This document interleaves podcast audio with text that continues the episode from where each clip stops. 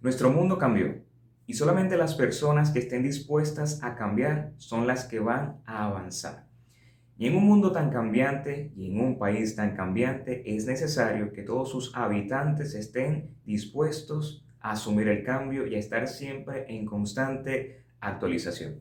Es como una computadora cuando ya por las demandas del día a día o por las actualizaciones y las cosas que necesita hacer, esta computadora necesita que le cambien el hardware o el software y necesita experimentar algún tipo de actualización para poder mejorar en su funcionamiento.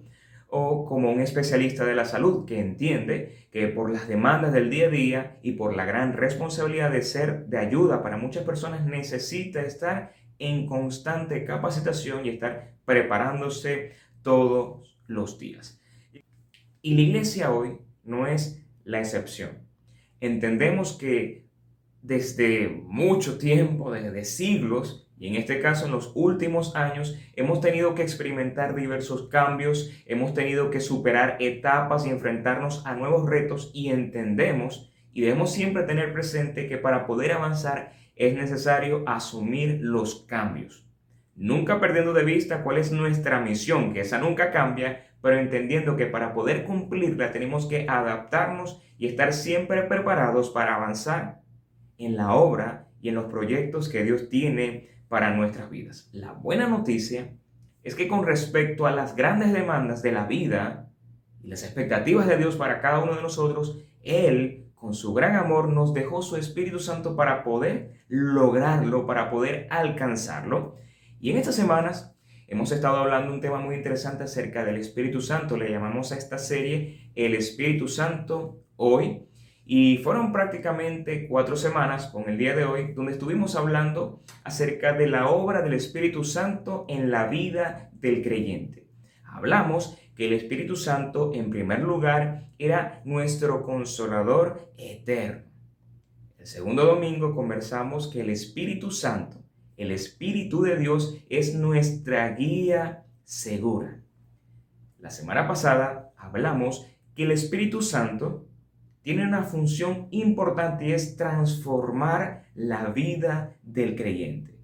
Hoy quiero hablarte de, de una última faceta de sus muchas facetas, pero decidimos resumirlas en cuatro temas y el día de hoy quiero hablarte de una de las características del Espíritu de Dios en función de nosotros y es que el Espíritu Santo capacita al creyente. Y como creyentes nosotros también hoy tenemos que entender que esa capacidad que viene del Espíritu Santo de Dios tiene dos objetivos principales. Crecimiento espiritual y la extensión del Evangelio. Fíjate que el primero tiene que ver con nosotros, tiene que ver con nuestra vida, con lo que nosotros somos y tenemos. Y Dios desea de esos hijos crecimiento espiritual. Pero lo segundo, que es el segundo objetivo, tiene que ver es con los demás con las otras personas y es la extensión del Evangelio. En primer lugar, el Espíritu Santo capacita al creyente para que éste pueda crecer espiritualmente. Lo primero que quiere el Espíritu de Dios es que tú y yo crezcamos espiritualmente, que haya un avance interior en nosotros. La semana pasada Joven nos hablaba que el Espíritu Santo nos transforma. Hoy quiero decirte que el Espíritu Santo no solamente te transforma, sino que te capacita para que puedas crecer y crecer y crecer espiritualmente. Y cuando logras eso, hay grandes recompensas, hay grandes frutos. Lo más importante, Dios se complace en todo hijo que crece responsablemente. Ahora, una persona que crece espiritualmente es aquella que ha podido descubrir ha podido conocer y experimentar todas las riquezas del Evangelio. Hay maravillas que Dios ha entregado a su pueblo, a su iglesia, a cada uno de nosotros, lo que, los que hemos creído en Jesús, y que solamente puede ser descubierto y aprovechado por medio del Espíritu Santo. Te lo vuelvo a decir, que nos capacita. Y gracias a ese Espíritu Santo, los escritores bíblicos desde el Antiguo Testamento y el Nuevo Testamento fueron inspirados, fueron llevados por el Espíritu de Dios a poder escribir las verdades y los secretos que Dios quería que nosotros podamos encontrar en su palabra. Gracias a su Espíritu Santo, estos escritores fueron inspirados, pero hoy, que tiene que ver con nosotros, cuando tú te acercas a Dios, cuando tú te acercas a su palabra y la lees con el corazón, el Espíritu Santo de Dios cumple una función ya no de revelación, sino de iluminación para que tú puedas apreciar, descubrir y alimentarte con las verdades escritas del Evangelio. Ese es el proyecto de Dios, que tú seas lleno iluminado para poder apreciar y conocer todas las verdades de Dios para nuestras vidas. Y de esa forma, en primer lugar, el creyente tiene la oportunidad con las verdades de Dios descubrir cuál es su identidad cristiana. ¿Cuál es nuestra identidad como creyentes? Y es que somos hijos de Dios. No somos huérfanos, no estamos desamparados, somos adoptados, somos pertenencia de Dios, propiedad de Cristo. Y dice el apóstol Pablo, hoy te voy a hablar mucho de algunos textos que el apóstol Pablo compartió en algunas iglesias. Voy ahora con Romanos capítulo 8, versículo 15 y 16. Y él dice, con referencia a la iglesia, a los cristianos en Roma, y ustedes no recibieron un espíritu que los esclavice al miedo. En cambio, recibieron el Espíritu de Dios cuando Él los adoptó como sus propios hijos. Ahora lo llamamos Abba Padre, papá. Pues su Espíritu se une a nuestro Espíritu para confirmar que somos hijos de Dios, hijos amados de Dios. En estas semanas, algunos jóvenes de la iglesia nos estamos reuniendo por un grupo de Telegram llamado Chat de Voz y todos los sábados estamos compartiendo un libro y estamos hablando acerca de la historia del hijo pródigo. Y todos los sábados tratamos de observar algún aspecto del hijo pródigo y de verdad ha sido eh, un compartir bastante nutritivo en lo espiritual. Y estuvimos hablando y hemos aprendido muchas cosas, pero el punto clave de la historia del hijo pródigo es que a pesar de la condición que nosotros estemos, a pesar de la vida que llevemos, a pesar de que estemos lejos de Dios, si de corazón nosotros nos acercamos a Dios, volvemos al Padre con un corazón arrepentido, tenemos la gran noticia de que Dios nos espera con los brazos abiertos, nos acepta, nos renueva y nos da oportunidades. ¿Por qué razón? Una razón fundamental y es porque somos sus hijos amados. Y yo me he dado cuenta que mucha de nuestra dificultad para afrontar los problemas presentes en la vida es porque olvidamos quiénes somos nosotros en el Señor. Olvidamos que somos hijos de Dios. Y como hijos somos herederos. Y como hijos tenemos privilegios, tenemos una posición espiritual, tenemos una riqueza espiritual que lamentablemente muchos la desconocen, pero es una realidad que el apóstol Pablo y muchos de los apóstoles quieren y quisieron presentar en su tiempo, tenemos riqueza en Cristo Jesús, riqueza que estamos llamados tú y yo a descubrirla. Tenemos una posición especial, tenemos privilegios, tenemos responsabilidades también. También hemos sido nutridos con talentos y dones. Y tenemos también sabiduría de Dios que viene de su Espíritu para la vida, para tomar buenas decisiones y para acertar en la vida que estamos experimentando. Pero también, no solamente tenemos una posición privilegiada como hijos de Dios, y eso es la función del Espíritu, recordarnos y mostrarnos esa realidad de nosotros, sino que en segundo lugar nos enseña a entender verdades espirituales. Cuando yo comencé a caminar con el Señor, hubo cosas que yo de verdad no entendía. Hubo cosas en la Biblia que tuve que leerlas muchas veces, que tuve que pedir explicación porque eran difíciles de digerir. Pero con el paso del tiempo y a través del Espíritu de Dios, muchas verdades son aclaradas, son iluminadas delante de nosotros y es así donde nosotros podemos entender los proyectos de Dios para el mundo en un sentido general, pero también podemos entender el proyecto de Dios personal para tu vida y para mi vida. Y yo creo que es de suma importancia que tú como creyente entiendas y descubras cuál es la voluntad de Dios para tu vida hoy. Seas esposo, seas esposa, seas padre, seas hijo, seas estudiante, seas trabajador, seas empresario, seas lo que seas, Dios te motiva y nos motiva a todos a descubrir cuáles son aquellas cosas que Él quiere enseñarte cuál es su voluntad para su vida. Quiero hablarte de una historia, quizás la has leído muchas veces. Esta historia la encontramos en el Evangelio de Juan, capítulo 3. Resulta que había un hombre llamado Nicodemo, la Biblia registra de él que era un hombre conocedor de la ley, era una especie de doctor en la ley de Dios, en la Torá, era un maestro de Israel reconocido que de noche fue a buscar a Jesús porque quería saber realmente quién era ese Jesús. Quería saber si realmente Jesús era lo que se decía de él o si Jesús era realmente lo que el mismo Jesús decía. Este hombre, llamado Nicodemo, conversa con Jesús y al parecer él tenía inquietud, pero tenía ciertas reservas y temores. Y Jesús empieza a darle una respuesta que si tú empiezas a analizar el capítulo 3 de Juan, eh, este hombre llamado Nicodemo, que era un hombre sabio, de gran conocimiento, reconocido en Israel como un maestro, como un doctor de la ley, no entendía lo que Jesús le quería comunicar. Y Jesús hay una parte en el capítulo, que es el versículo 10 exactamente, que a mí siempre me ha parecido un poco este, interesante y hasta asombroso ver la respuesta de Jesús cuando Jesús le dice, es necesario nacer de nuevo. Jesús estaba hablando en un sentido figurado, en un sentido espiritual, pero este hombre no entendía lo que Jesús estaba transmitiendo. Él lo veía de una forma literal y para este hombre, en su mente finita, como la de todos nosotros, no entendía qué era lo que Jesús quería comunicar. Y Jesús le dice, tú, que eres un respetado maestro judío, aún no entiendes estas cosas. Y el punto era que este hombre no tenía la iluminación del Espíritu Santo para poder entender lo que Jesús quería comunicar. Y la Biblia registra que solamente para poder apreciar a gran magnitud, a gran escala los misterios y la verdad de Dios, es necesaria la participación de Dios en nuestra vida. O sea, sin el Espíritu Santo, tú no puedes entender la realidad, la maravilla del Evangelio de Dios.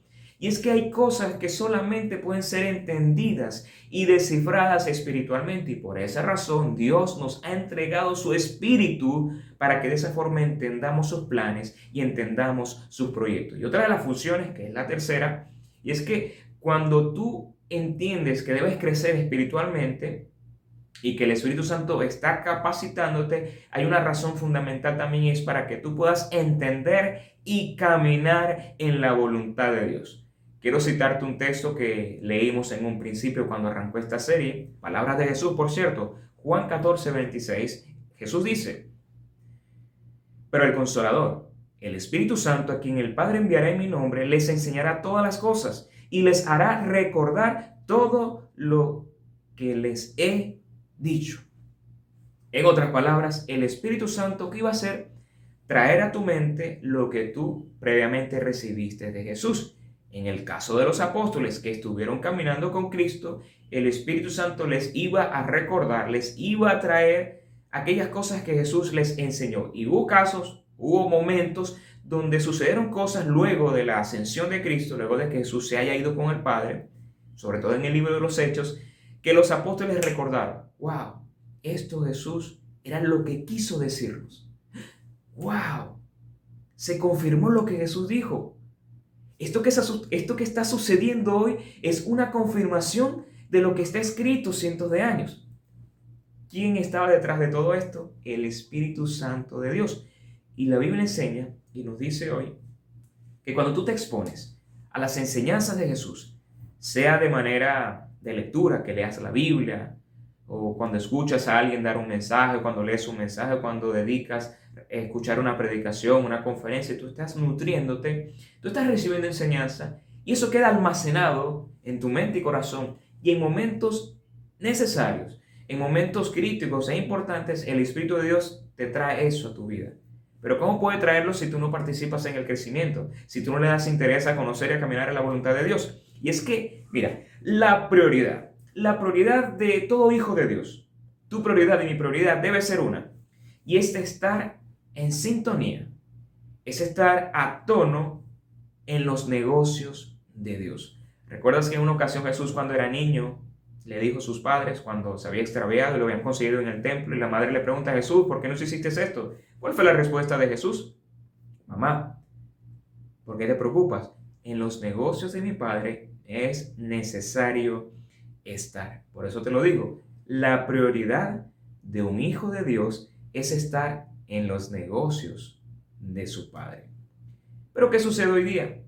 La humanidad la cristiandad también, yo entiendo que quiere estar al día con los últimos acontecimientos en este mundo, eh, vemos noticias, investigamos, nos documentamos con lo que está sucediendo a nivel político, económico, social, queremos saber los avances en la medicina, cómo va el asunto de las vacunas y todos estos temas que son de relevancia hoy día y estamos al día Queremos estar en la tendencia del momento, conocer los últimos acontecimientos y todas esas cosas. Pero sabes una cosa importante, y es que todo creyente, todo cristiano debe estar al día y a tono con la economía de Dios.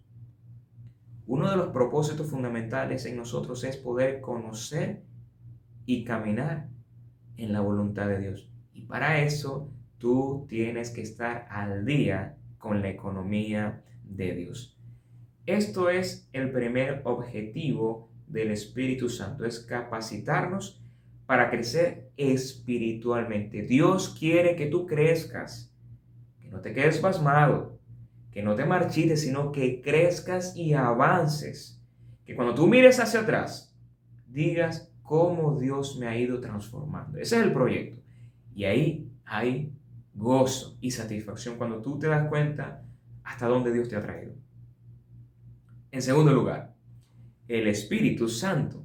El Espíritu de Dios tiene función de capacitarnos con un propósito hermoso y es para la extensión y expansión del Evangelio, de su mensaje, de esas grandes noticias.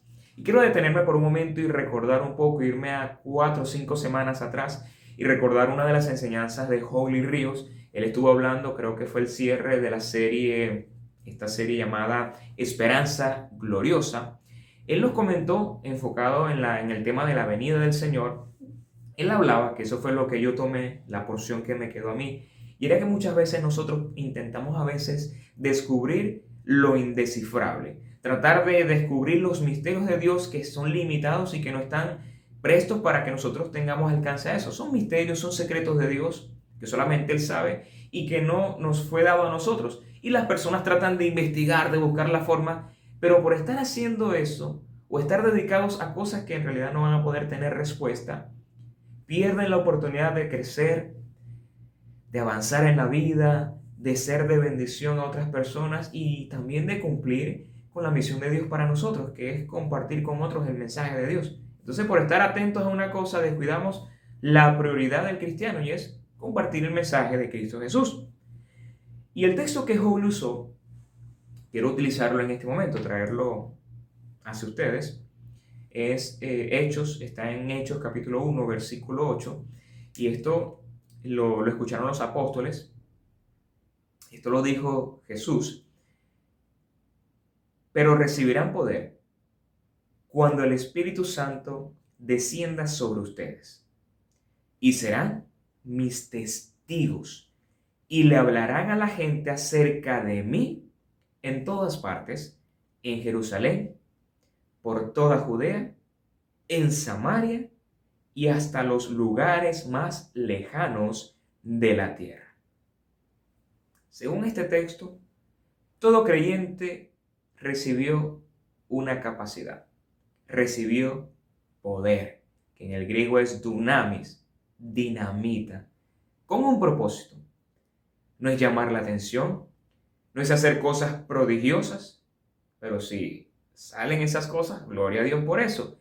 Pero el propósito fundamental de Cristo de brindar al creyente poder era capacidad para poder ser testigos de Jesús.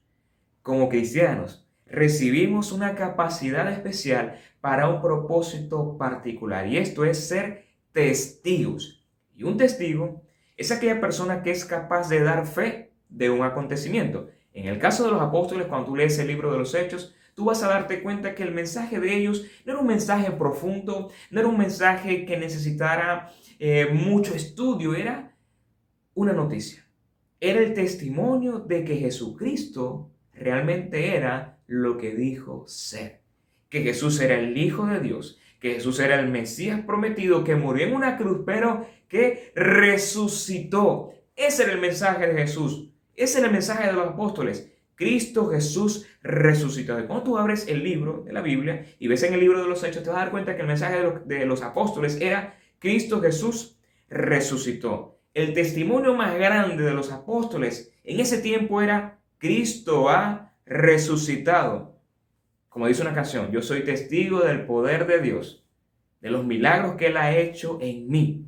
O como dice el apóstol Pedro, dar a conocer a otros las virtudes de aquel que nos llamó de las tinieblas a su luz admirable. Ahora vamos a aterrizar. ¿De qué manera la iglesia hoy? ¿De qué manera nosotros podemos ser testigos? En primer lugar, podemos ser testigos del poder de Dios con nuestra vida. Mire, hay personas que creen que lo único que, que se debería predicar es la palabra de Dios. Hay gente que dice eso y en cierta forma es real. Pero si la predicación va de la mano con una vida transformada, es mucho mejor, ya que está dando testimonio fiel de que lo que Dios es, lo que Dios dijo es real, ya que no tiene sentido que un muerto esté predicando de la vida, ¿verdad que sí? No tiene sentido. Y es que la vida del hombre transformado por Dios es parte del testimonio cristiano. Y esto me hace recordar una historia interesante que encontramos en el Evangelio de Juan capítulo 9, versículo 1 al 41. Esta historia dice que había un ciego de nacimiento que Jesús cuando lo ve se da cuenta que desde que nació estaba así. Jesús escupe en el piso, hace, un, hace barro y lo unta en sus ojos. Este hombre va a lavarse luego en un estanque y empieza a ver, empieza a testificar lo que había sucedido en su vida. Luego unos hombres llamados fariseos que estaban siempre detrás de Jesús para señalarlo, condenarlo y, tratar de eh, tumbar esa imagen que las personas tenían de Jesús, ellos estaban siempre buscando ocasión para tentar y acercar a Jesús. Estos hombres se encuentran con este ciego y empiezan a interrogarlo y se crea una controversia porque los fariseos decían que Jesús no venía de Dios, que Jesús era un farsante y hay una parte interesante de esta historia que yo te motivaría que puedas leerla luego de esta enseñanza. Búscala en la Biblia, Juan 9. Dice la Biblia que en el, en el versículo 24, estoy tratando de resumir porque es una historia un poquitico extendida, dice que por segunda vez los judíos llamaron al ciego y le dijeron, júralo por Dios, dinos la verdad, ¿realmente tú eras ciego? ¿Realmente esto lo hizo Jesús? A nosotros nos consta que ese hombre es pecador. Y si es pecador, no lo sé, respondió el hombre. Lo único que sé es que yo era ciego y ahora veo. A mí siempre me ha gustado la respuesta de este hombre. Yo no sé, pero yo voy a testificar lo que sucedió en mí. Yo no sé realmente si él es lo que dice ser, yo no sé si lo que ustedes dicen es verdad, que lo están señalando, pero lo que yo quiero decir es lo siguiente. Lo que yo quiero decirle es lo siguiente. Lo único que yo sé es que yo era ciego y ahora veo. ¿Quién puede contra un testimonio de esa magnitud? Nadie.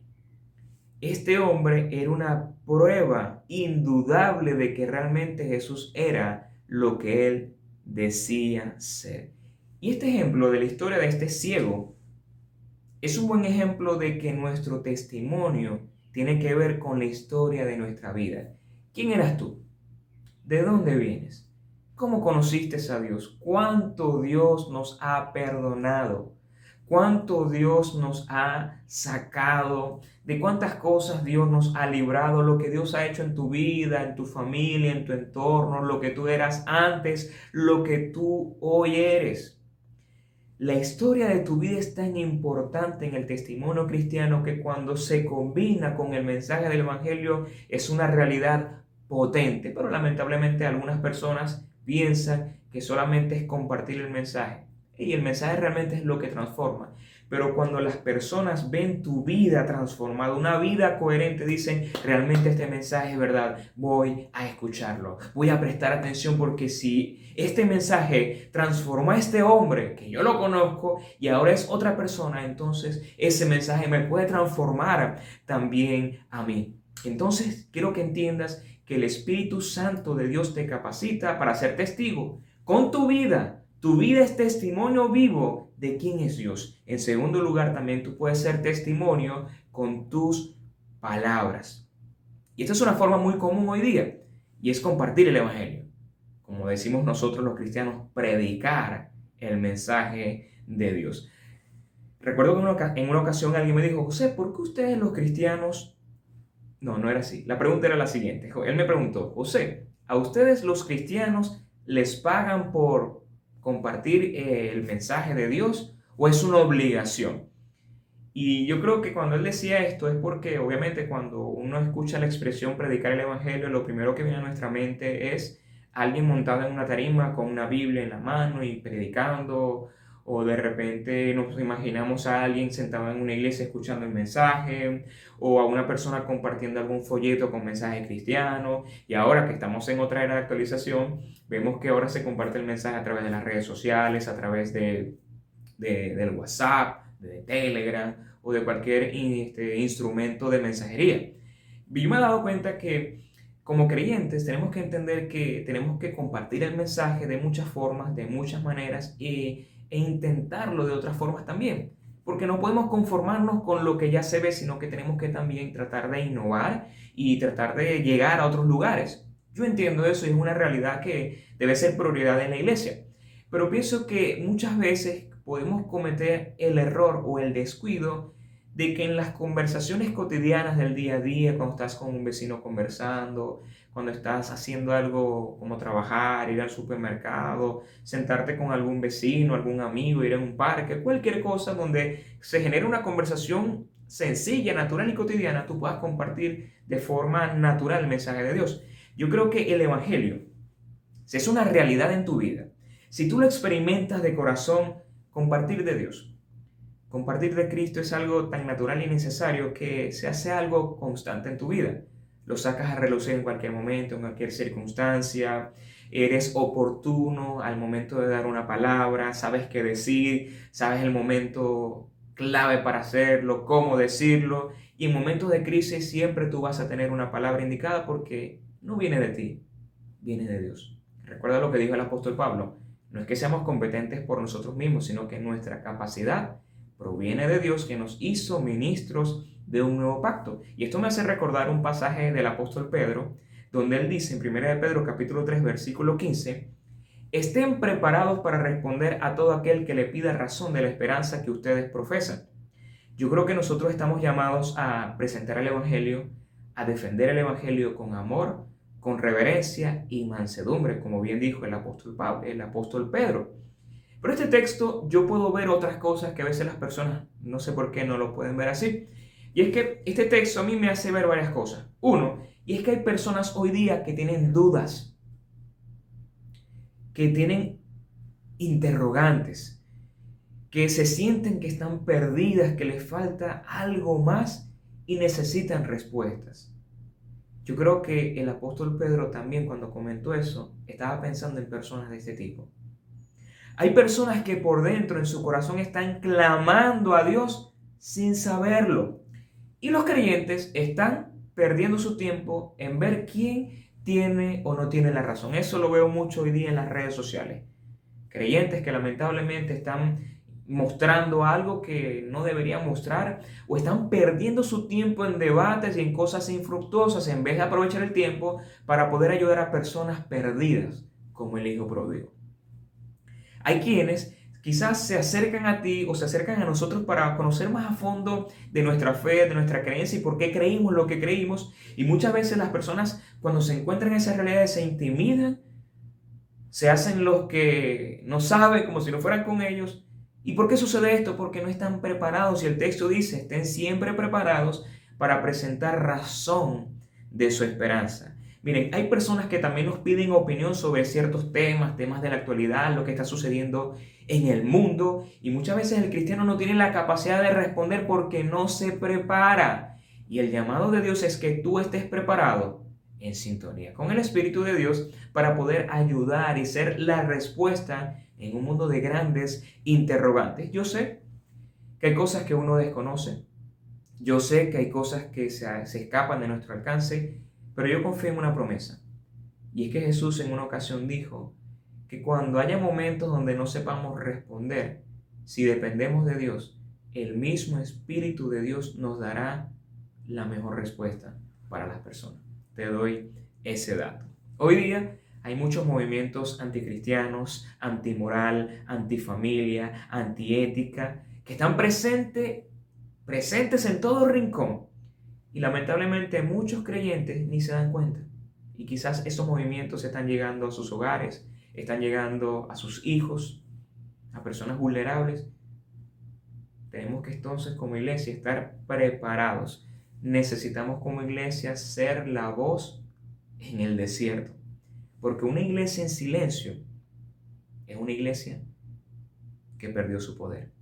Y a eso Dios no nos ha llamado. Dios nos llamó a ser esa voz en medio del desierto. Y en tercer y último lugar, quiero cerrar con lo siguiente. Podemos ser testigos también a través no solamente de nuestra vida misma, no solo de nuestras palabras, sino también con nuestras acciones. Miren, estamos en un mundo herido, estamos en un mundo decepcionado e incrédulo que necesita ver para creer porque ha intentado creer, pero no ha visto. Un creyente es un representante de Cristo en la tierra y la gente debe ver a Dios en tu vida. Y eso se refiere en la forma de cómo tú hablas, en la forma en cómo tú te comportas, cómo tomas decisiones, cómo reaccionas ante la vida, la gente está mirando al cristiano porque es la única forma de ver si realmente los cristianos son lo que dicen ser y si realmente los cristianos están dirigidos por Dios. Porque tu vida y acción debe tener el sello de Dios. Recordemos aquel pasaje de Jesús cuando dijo en Mateo 5, 16, hagan brillar su luz delante de todos, para que ellos puedan ver las buenas obras de ustedes y alaben al Padre que está en los cielos. Eso nos está diciendo, miren, ustedes son luz y son sal. Hagan brillar su luz. Pónganle sabor a la vida. Pónganle sabor a las personas. Sean sal, sean luz. Hagan brillar su luz. Es decir, seamos intencionales. Hagamos las cosas con un propósito. Y es que conozcan a Dios. Haz la diferencia corre la milla extra. Yo pienso que, voy a decirle algo sinceramente, como cristianos, nosotros tenemos que siempre hacer la diferencia y no conformar. No es que la gente diga, es un buen muchacho, es una buena persona. No, que la gente diga, realmente esta persona, este hombre, esta mujer es un cristiano. Haz la diferencia. Otro, que, otro dato que puedo decirte, no te escondas. No guardes silencio. Muéstrate a los demás. No seas esa luz que Jesús una vez ilustró que no tiene sentido una luz escondida, una luz guardada. La luz está puesta para brillar en la oscuridad. La luz se coloca en un lugar estratégico para ayudar a otros, para bendecir a otros. No seas una luz que se esconde, sé la luz que se proyecta a los demás. Diferenciate, haz la diferencia. No esperes el mejor momento para hacer las cosas porque nunca va a llegar el mejor momento. No esperes tampoco tener todo lo necesario, porque testimonio podemos dar como iglesia que cuando tú comienzas con lo poco, lo mucho llega. Cuando tú comienzas con un pequeño detalle, luego Dios te presentará oportunidades para dar mayores detalles, porque tienes que recordar que detrás de todo esto no estás solo, Dios está contigo. Recuerda que detrás de esto no estás solo, tienes al Espíritu de Dios en tu vida que obra a través de tu vida. Cuando sientas que hay cosas que se escapen de tus manos y que ya quedan fuera de tus capacidades, no te preocupes. Tienes al Espíritu de Dios que te capacite y provee recursos para ayudarte a ser de bendición a otras personas.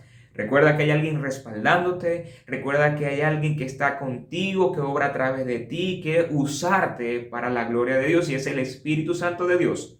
Recordemos las enseñanzas pasadas que te consuelan, que te guía, que te transforma y te capacita. Hemos aprendido hoy que el Espíritu Santo nos capacita para ser testigos del amor de Dios. ¿De qué forma? Con nuestra vida, con nuestras palabras y con nuestras acciones. Y quiero cerrar con lo siguiente. ¿Qué harías tú si yo en este momento te hiciera llegar 10 mil dólares? Recibes los 10 mil dólares te emocionas por la cantidad de dinero y yo me atrevería a decir que si yo te pregunto a los cinco minutos de haber recibido ese dinero, ¿Qué vas a hacer con ese dinero? Tú vas a saber qué decir. Cualquier cosa me vas a decir. Si yo le entrego ese dinero a un niño, el niño me va a decir según sus capacidades qué va a hacer con el dinero. Si se lo entrego a un adolescente, a un joven o a un adulto, él me va a poder decir qué va a hacer con el dinero. Eso es natural. Yo te quiero hacer una pregunta hoy. ¿Qué vas a hacer con lo que has recibido hoy? ¿Lo vas a engavetar? ¿Lo vas a guardar? ¿O le vas a dar el mejor uso? Yo creo que el deseo de Dios para tu vida hoy es que recuerdes que no estás solo y que Él te dio el Espíritu para provecho tuyo, pero mucho mejor para provecho y bendición de los demás. Para mí ha sido un privilegio compartir contigo este mensaje. Deseo de corazón que el Señor te bendiga. Un abrazo para ti. Sigamos viviendo una vida en el Espíritu. Feliz día.